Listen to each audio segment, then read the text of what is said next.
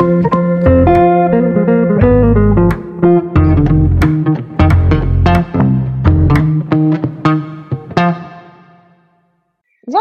schön dich wiederzusehen.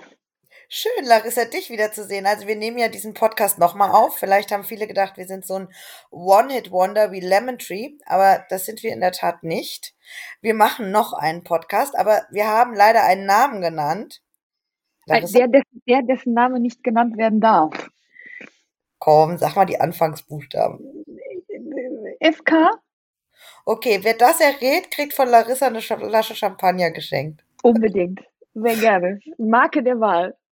Genau. Also wir, wir, wir nehmen das jetzt auf jeden Fall nochmal auf. Also was ist heute äh, so unser Thema? Wir haben mal über die Stimmung in der Immobilienbranche gesprochen. Also vorher schon. Und jetzt wollen wir mit euch das mal diskutieren. Ja. Ja, Stimmung in der Immobilienwirtschaft. Also es ist ja irgendwie so ein geteiltes Bild. Wir merken schon in den Gesprächen, dass eine gewisse Form der Sorge aufzieht, die dunklen Wolken, auch in den Pressemitteilungen zu entnehmen mittlerweile. Hm, das ein oder andere Wölkchen oder auch die Gewitterwolken ziehen auf. Aber Sonja, was ist denn dein Eindruck? Ist das schon mittlerweile in echte Angst umgeschlagen oder ist das noch zu weit weg? Ich finde es total interessant zu beobachten, während der Anfangszeit von Corona war die Stimmung äh, weitaus schlimmer ich glaube, dass natürlich, äh, passend kommt jetzt hier ein Krankenwagen, äh, dass, die, dass die Stimmung äh, doch besser ist, als vielleicht die Rahmenbedingungen vermuten lassen, weil die Leute sich, glaube ich, wieder sehen können und eher sich gegenseitig Mut zusprechen. Weil ja, das haben wir ja nicht lange. Ja, dieses Thema Mut, Mut zu sprechen vielleicht. Aber wenn ich mir so die Rahmenbedingungen angucke, die da auf uns zukommen, also wir haben ja wir haben extrem hohe Baukosten. Also ich war auf einer Veranstaltung letztens, habe mit jemandem, also einem Projektentwickler darüber gesprochen, 4000 Euro Baukosten pro Quadratmeter ist einfach Wahnsinn. Also da kommt ja noch, da kommt ja noch Grundstück drauf, da kommt noch Gewinn drauf, da kommt noch ein bisschen Risiko drauf. Da, also Ne? Was, du kommst auf einen Exit-Preis, da müssen wir auch unbedingt in einer der nächsten Podcast-Folgen mal mit jemandem drüber sprechen, der da richtig drin steckt. Ähm, aber das ist natürlich etwas, wenn du das hörst, das ist ja der Wahnsinn. Also wofür willst du denn verkaufen? Das passt ja eigentlich überhaupt nicht mehr so in die Rahmenbedingungen. Ähm, dann hast du auf der anderen Seite steigende Zinsen, dann hast du Materialknappheit, dann hast du Banken, die auf einmal Risiken sehen, die einfach jenseits sind von Gut und Böse. Also da kommt ja so viel an Risikofaktoren zusammen. Ähm, dafür finde ich ehrlich gesagt, ist die Stimmung, auch wenn du jetzt Leute triffst, nicht nur auf Veranstaltungen, sondern auch so auf einem zwischenmenschlichen ähm, Level im One-to-One-Gespräch noch erstaunlich gut. Ja, und du hast den Fachkräftemangel auch noch vergessen. Oh, Frau Rösch, Frau Rösch hat wieder die Mitteilung hier. Sie sind wieder Multitasking oder was? Ja, aber das hat doch gepasst. Also Bing zu Fachkräftemangel, das war, das war einfach so ein Einspieler, wie bei äh, Stefan Raab immer. Nein, in der Tat, man, mu man, muss, man muss es wirklich so betrachten, vielleicht äh, sind die Leute auch nicht, möchten nicht so eine self-fulfilling prophecy haben. Also das mhm. heißt, wenn wir jetzt natürlich alle depressiv und äh, äh in Pressemitteilungen und Posts und so Trouble sozusagen ähm, kundtun, dass dann halt Investoren auch unsicher werden. Und äh, die sind ja mit am Ende eigentlich dieser Wertschöpfungskette. Ähm, ne, weil die investieren dann in Fonds, da drin stecken Objekte und so weiter. Ja, da kannst du die ganze Wertschöpfungskette einmal lang gehen. Ja, also die meisten reden ja dann so von Marktbereinigung wird stattfinden. Das ist ein Marktzyklus, der jetzt stattfindet unter verschärften Bedingungen. Ja, uns kann man nicht mit anderen Ländern vergleichen. Europa, die Zinslast, das wird jetzt nicht so extrem sein. Also das sind ganz unterschiedliche äh, Themen, die die äh, ansprechen im Gespräch. Ähm, aber ich denke auch nach so einer Corona-Pandemie, die Leute wollen jetzt einfach zuversichtlich sein und äh, sagen, wir lamentieren nicht, wir machen, wir machen aus dem das, was da ist, das Beste, weil sie haben ja auch andere Herausforderungen. Also du hast ja nicht nur diese Rahmenbedingungen, du musst ja dann, und da kommen wir eigentlich auch schon zum schönsten Wort, zu den Buzzwords, du musst ja ESG-konformer noch sein. Das auch noch, ja. Das kommt ja noch dazu. Und ich, meine, wir, wir wollten ja eigentlich, unser Gedanke war ja heute, dass wir über die Buzzwords in der Immobilienwirtschaft auch nochmal sprechen. Und ESG-konform, das haben wir jetzt schon so rauf und runter gehört. Das ist ja das Buzzword Number One, würde ich sagen, oder? Ja, aber es ist falsch, weil es heißt taxonomiekonform. Das hat mir die Gabriele Lüft gesagt. Die hat gesagt, das ist falsch. Es gibt kein ESG-konform. Ja, wenn du googelst, wir machen nachher natürlich wieder unseren Absacker. Es gibt eigentlich kein ESG-konform. Man kann nur taxonomiekonform sein. Davon, wenn ich jetzt mal so, so was Weises weitergeben möchte. Ähm, aber ESG-konform ist in der Tat ähm, ein, eins der Buzzwords. Äh, und das wird nicht so einfach sein, obwohl es wirklich auch coole Ansätze gibt. Ja, ich finde zum Beispiel auch cool, dass es wieder Holz-Hybrid-Bauweise wieder in Mode kommt. Ja, also die Leute haben schon gute Ideen oder setzen das auch um. Ja. Was haben wir denn sonst noch für Buzzwords in der Immobilienwirtschaft, die wir nicht mehr hören können? Also für mich ist ja, ich bin ja, hat ja auch irgendwie kürzlich mal so eine leichte Entgleisung bei LinkedIn in den Kommentaren. da ging es um holistischen, um einen holistischen Ansatz in der Immobilienwirtschaft. Und da bin ich ja quasi verbal entgleist. Ähm, da habe ich halt gedacht, nee, stopp, Leute. Also wir hatten irgendwie so eine Grenze dessen, was wir verwenden können in der, in der Außendarstellung. Und holistisch, da muss ich halt sagen, da hört es für mich in gewisser Weise auf, weil das ist ja, ich meine, es kommt auch immer darauf an, was du darunter verstehst. Wenn du darunter ganzheitlich verstehst, ist es einfach nur ein neues Wort für ganzheitlich. Ähm, aber holistisch hat für mich was von äh, das Gesamte betreffen. Also auf jeder Ebene. Auf spiritueller, auf persönlicher, auf emotionaler, auf jeglicher Ebene. Und ähm, da glaube ich, sind wir auch in der Immobilienwirtschaft noch relativ weit von weg. Also egal wo, in welcher Branche. Das hat gar nichts mit der Immobilienwirtschaft zu tun. Ähm, aber holistisch ist einfach nochmal ein ganz anderes Level. Ja, also da hört es für mich auf. Die Immobilienbranche gibt aber auch, und ich glaube, das macht aber jeder gerne, gibt immer mal ein neues Wort, ja. Also ESG gab es ja schon immer. Ne? Also sprich, früher hieß es Corporate Social Responsibility, danach hieß es Nachhaltigkeit. Also es ist ja nicht so, dass wir erst seit gestern uns damit beschäftigen. Jetzt kommt aber die Regulatorik und dann haben wir halt den Need, sich damit zu beschäftigen. Und dann kommt halt das Wort ESG. Aber ich kann ja auch damals, als ich in der Bank, äh, Commerzbank gestartet bin, das war vor 15 Jahren. Ja, da hieß das halt Corporate Social Responsibility. Das war aber nichts anderes. Da war auch Governance drinne, da waren auch Lieferketten und, und so weiter, ne, dass du als Bank nicht mit einem Waffenunternehmen arbeitest und so weiter. Also, das ist alles ja nicht neu. Nicht neu, aber vielleicht kommen da noch ein paar Aspekte mit dazu. Ähm, und die Messbarkeit ist vielleicht noch mal eine andere unter ESG-Kriterien. Genau, weil die Taxonomie gibt es ja vor möchte es exactly. gerne nochmal bitte einmal betonen. So, da haben wir wieder was dazugelernt. Aber ich hatte ja noch einen Aufreger, den muss ich auch noch mal einbringen. Da habe ich nämlich mit jemandem gesprochen, ähm, der sagte, naja, also wir sind ja schon so weit mit der Digitalisierung in der Immobilienwirtschaft, habe ich gesagt, hm, ist klar. Was denn zum Beispiel? Ja, AI äh, ist ja in aller Munde und wir haben das ja schon so gut umgesetzt und da habe ich halt nur gedacht, hm, ist klar. AI ist schon, ist schon umgesetzt in der Immobilienwirtschaft. Selbstverständlich. Also ich glaube, ich glaube, dieses Verständnis dessen, was wir denn eigentlich hm, heute tatsächlich schon an Technologie ernsthaft in der Immobilie haben, und dessen, was wir halt auf den Polien rauf und runter diskutieren, da liegt halt noch so ein gigantischer Gap zwischen. Ähm, äh, ich, so, schau, wie digital ist denn die Immobilie tatsächlich? Also wenn ich hier in mein, in mein Mehrfamilienhaus reinkomme, dann würde ich mir so oft wünschen, dass wenn mein Auto hier vorfährt, ähm, dass schon die Haustür quasi aufgeht, dass die Immobilie versteht, ah, okay, Lapschis ist da ähm, und setzt einen gewissen Prozess in Gang. Das kann ich tatsächlich, weil ich hier alles selber in meiner Wohnung mit Smart Home ausgestattet habe selber. Aber das haben die anderen nicht zwangsläufig. Also die Immobilie als solches ist noch überhaupt gar nicht intelligent. Nichts davon ist intelligent. Und ich glaube, solange das nicht passiert, dass die Immobilie kapiert, Lapschis ist mit dem Auto vorgefahren oder mit was auch immer, äh, ist die Immobilienwirtschaft halt als solches noch super weit weg von Digitalisierung ja. und Technologie.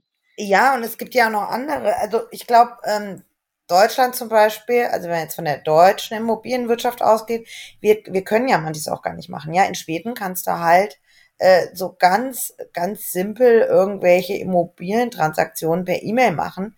Ja, also hier hast du ja auch noch schon unseren schönen Notar. Der möchte natürlich auch, das ist, ne, also wir wollen ja auch unsere lieben Notare in Deutschland behalten, definitiv. Ja, ich, ja wir haben so tolle Notare. Ja. So tolle Notare. So, aber die, die bekommen halt auch noch ein bisschen was von der, äh, von dem ganzen Kuchen ab. So, will heißen, äh, uns sind ja auch durch Regulatorik und es ist ja auch zum Teil okay. Ja, also wir in Deutschland sind halt äh, sicher, was Daten betrifft und, und Co. Und die, die Deutschen teilen auch nicht gerne die Daten. Ja, das gehört auch zur Digitalisierung. Wie will man denn auch Vergleichsdaten haben, wenn, wenn jeder auf seinen Daten kluckt? Also da gibt es, glaube ich, tausend Wespennester, wo du reinstehst, wo du, wo, woran es einfach hakt.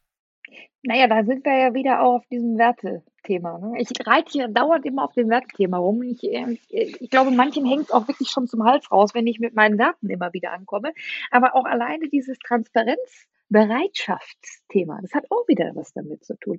Ich glaube, dass ganz viele in der Immobilienwirtschaft noch auf dem, ja, oder ja, vielleicht auch noch auf dem Level sind, ähm, äh, gerade Transparenzbereitschaft, soweit es klaren Nutzen bringt.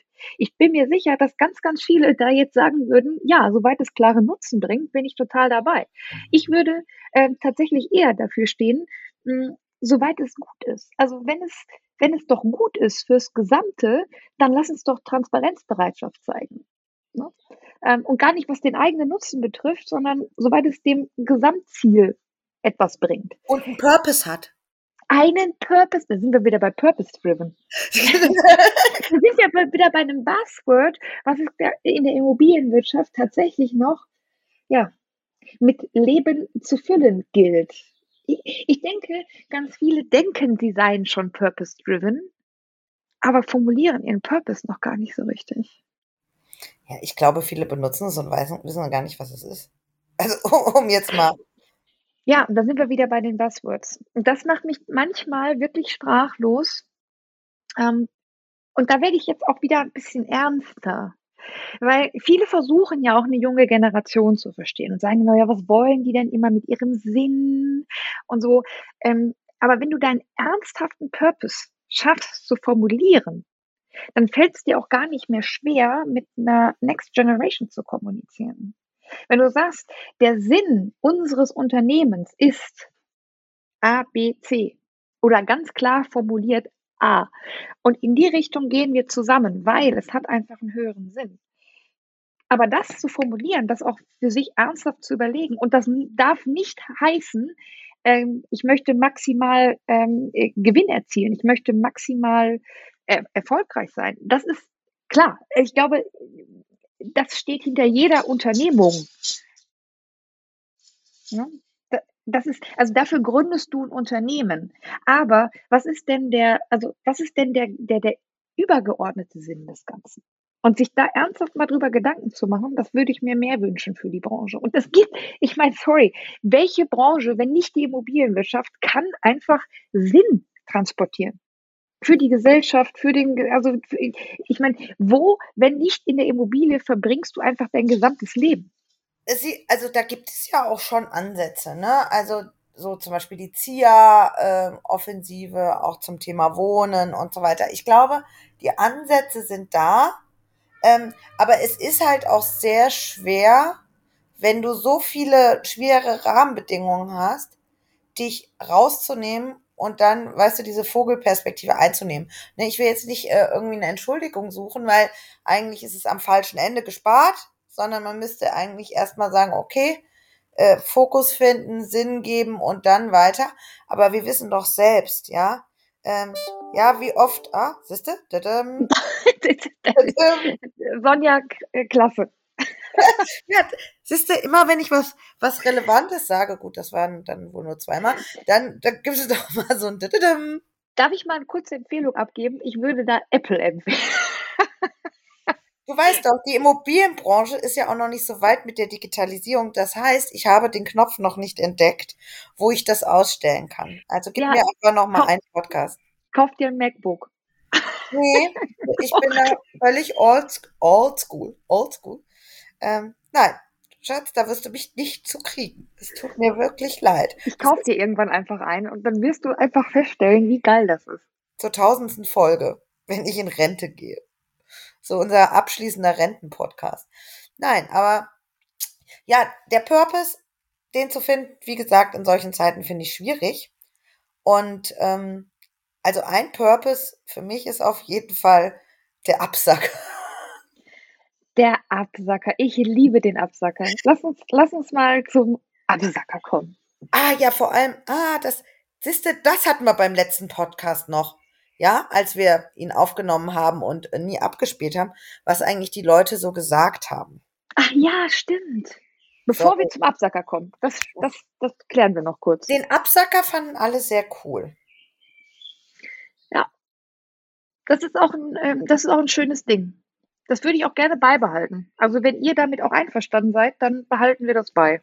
Ja, und ihr dürft auch Suchbegriffe mal nennen in Kommentaren, die wir, die wir mal googeln sollen, weil wir sind momentan noch so ein bisschen auf den Google-Trip. Kann sich natürlich irgendwann abnutzen, aber momentan schmeckt uns der Absacker noch am besten.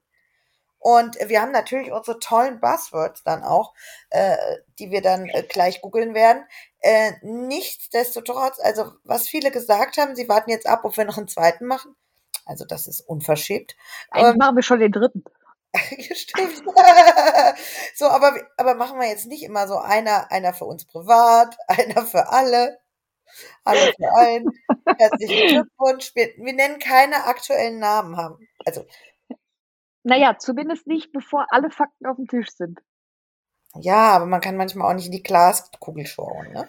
So ist es. Äh, aber vielleicht zeigen wir euch irgendwann mal in zehn Jahren das Outtake sozusagen und nennen euch den Namen, falls es nicht jemand ergeht.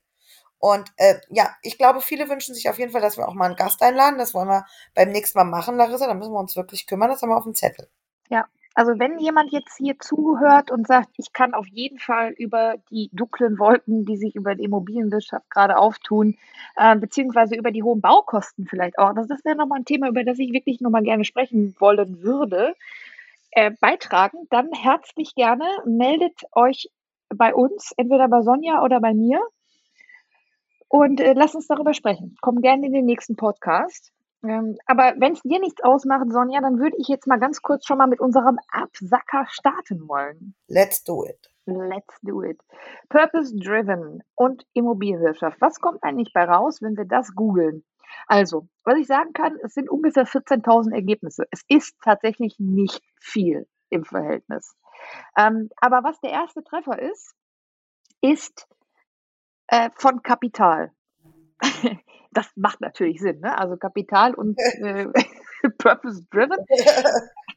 Jedenfalls ist der Eintrag aus 2019, was ein sinnstiftendes Unternehmen ausmacht. Ein neues Buch erklärt, wie eine Purpose-Driven Organization funktioniert. Herzlichen Glückwunsch. Also da kannst du es dir anlesen. Ähm, oder natürlich, wer auch immer, Wer aber auch immer weit vorne mit dabei ist bei neuen Buzzwords, ist natürlich Haufe. Ich mag Haufe. Also Grüße gehen raus an Haufe. Ihr macht das wirklich toll. Äh, und äh, sie schreiben auch 2019 übrigens über Purpose-Driven Organizations, Unternehmen auf Sinnsuche. Äh, um Purpose Driven, oh, nee, stopp, um Purpose Drive zu erzielen, müssen Organisationen fünf Disziplinen regelmäßig üben. Okay, also wir üben alle noch. Äh, nehme ich jetzt daraus mit. Aber das Thema ist schon drei Jahre alt. Das ist schon drei Jahre alt, ja. Aber pass auf, der erste Eintrag ähm, eines Unternehmers, der tatsächlich sagt, ich kann Purpose-Driven Transformation, ist Matthias Hartmann von Teche. Er sagt, er hat hier einen Podcast aufgenommen in 2021 und sagt, äh, wir beschäftigen uns damit. Ja, da können wir ihn doch auch mal für fünf Minuten einladen. Finde ich eine gute Idee. So einfach so vielleicht so, so als kleinen Einspieler. Ja. ja. Vielleicht wird er uns aufklären, dass wir das nicht als Buzzword sehen, sondern Matthias ja. Hartmann, Sie sind herzlich eingeladen. Ja, richtig, definitiv. Und ich gucke jetzt mal, ESG und Immobilien, ESG-konform und Immobilienwirtschaft. Das Schöne ist, dass ich erstmal 20 Werbeanzeigen von Google angezeigt bekomme. ESG und Immobilienwirtschaft, Projekterfolg nur noch mit ESG, unternehmerische Verantwortung und Haufe, Green Estate, drei Ausgaben, kostenlos, ESG-Faktoren im Überblick. Also das sind jetzt erstmal alles Anzeigen. Ich muss noch mal suchen. Ja, da suche ich ganz schön lange. Was man Haufe aber echt auch lassen muss, ist, dass sie ja bei diesen ähm, Buzzwords immer vorne mit dabei sind. Ja, aber sie beschäftigen sich halt mit den Trendthemen. Könnte man jetzt auch mal ein bisschen positiver ausdrücken, bitte. Ich finde das, ja, du, ich finde das ja auch gut. ESG, Fluch oder Segen für die Immobilienwirtschaft. Ja, das wird sich nochmal zeigen. Ja, aber sonst interessant sind ja auch verwandte Suchanfragen. ESG-Zertifizierung, ESG-Checkliste, ESG-Offenlegungsverordnung, Immobilien. Ja, und wie viel, ah, du hast eben irgendwie die Zahl auch gesagt, wie viele hier bei dir. Obwohl, bei mir sind es nur 7160. Also da bin ich ja jetzt schon von ESG fast ein bisschen enttäuscht. Also ESG-konform haben wir ja. Krass, Krass, oder? krass. Ich, ich hätte jetzt Hast du, wenn- pass auf, versuch mal, wenn du ESG eintippst, was kommt denn da als Autovervollständigungsvorschlag? Wenn ich nur ESG mache erst, eh, also ohne Immobilienwirtschaft, Mhm. ESG Mining. ESG Edelmetalle ist bei drei. ESG Zauberstab? Mach mal das. ESG. also, Das ist Hex Hex, meine Immobilien ESG-konform. aber geil, nee, da ist noch ESGE, kommt da, wird vervollständigt. Und das ist, ist wirklich eine Manufaktur, die Zauberstäbe erstellt. Aber nicht Zauberstäbe wie bei Harry Potter, sondern den Zauberstab, den Mixer. Hm. Als? Handwerkzeug, Rührstäbe. So, Sonja, bis zum nächsten Mal bitte ich dann um zweimalige Bestellung dieses ESG-Zauberstabs. Aber vielleicht braucht die Branche auch einfach einen ESG-Zauberstab. So, wir testen ihn als erstes. Meinst du, wir machen noch so ein äh, Unterbusiness auf? Ja. In unserem Werbemittel, in unserem Merchandising-Job könnt ihr auch ab und zu fort die Larissa und Sonja Heils und Podcast zaubern. Zauberstäbe erwerben, ja. Den Link findet ihr in den Kommentaren. So, und bevor es jetzt noch mehr abdriftet, sagen wir einfach Tschüss und bis bald. Richtig. Mach's gut.